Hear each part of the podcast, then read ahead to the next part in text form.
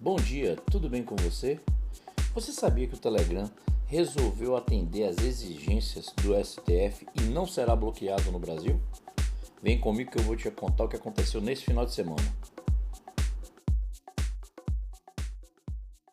O Telegram resolveu atender às exigências do ministro Alexandre de Moraes, do Supremo Tribunal Federal, e não será mais bloqueado no Brasil. O bloqueio em todo o território nacional foi anunciado na sexta-feira e estava programado para acontecer hoje, mas acabou sendo suspenso ontem. A nova decisão que suspendeu o bloqueio foi publicada ontem e, segundo a decisão, o Telegram atendeu todas as determinações do STF. Entre as solicitações que foram feitas eh, estavam ali a exclusão de um link em um canal do presidente Bolsonaro que levava a documentos de um inquérito da Polícia Federal sobre um ataque hacker ao Tribunal Superior Eleitoral e que corria em segredo de justiça. No sábado, o ministro Alexandre Moraes já havia dado o prazo de 24 horas para que o Telegram é, cumprisse a decisão em sua integridade, o que incluía também a exclusão de diversos grupos e canais ligados ao blogueiro Alan dos Santos, o que já havia sido feito é, nesse final de semana.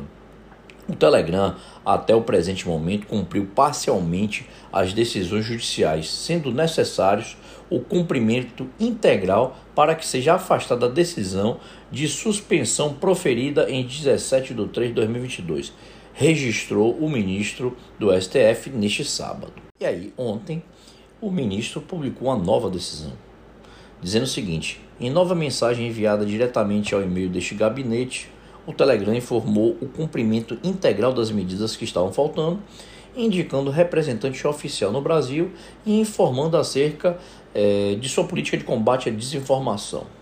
O representante oficial do Telegram no Brasil é Alan Campos Elias Tomás.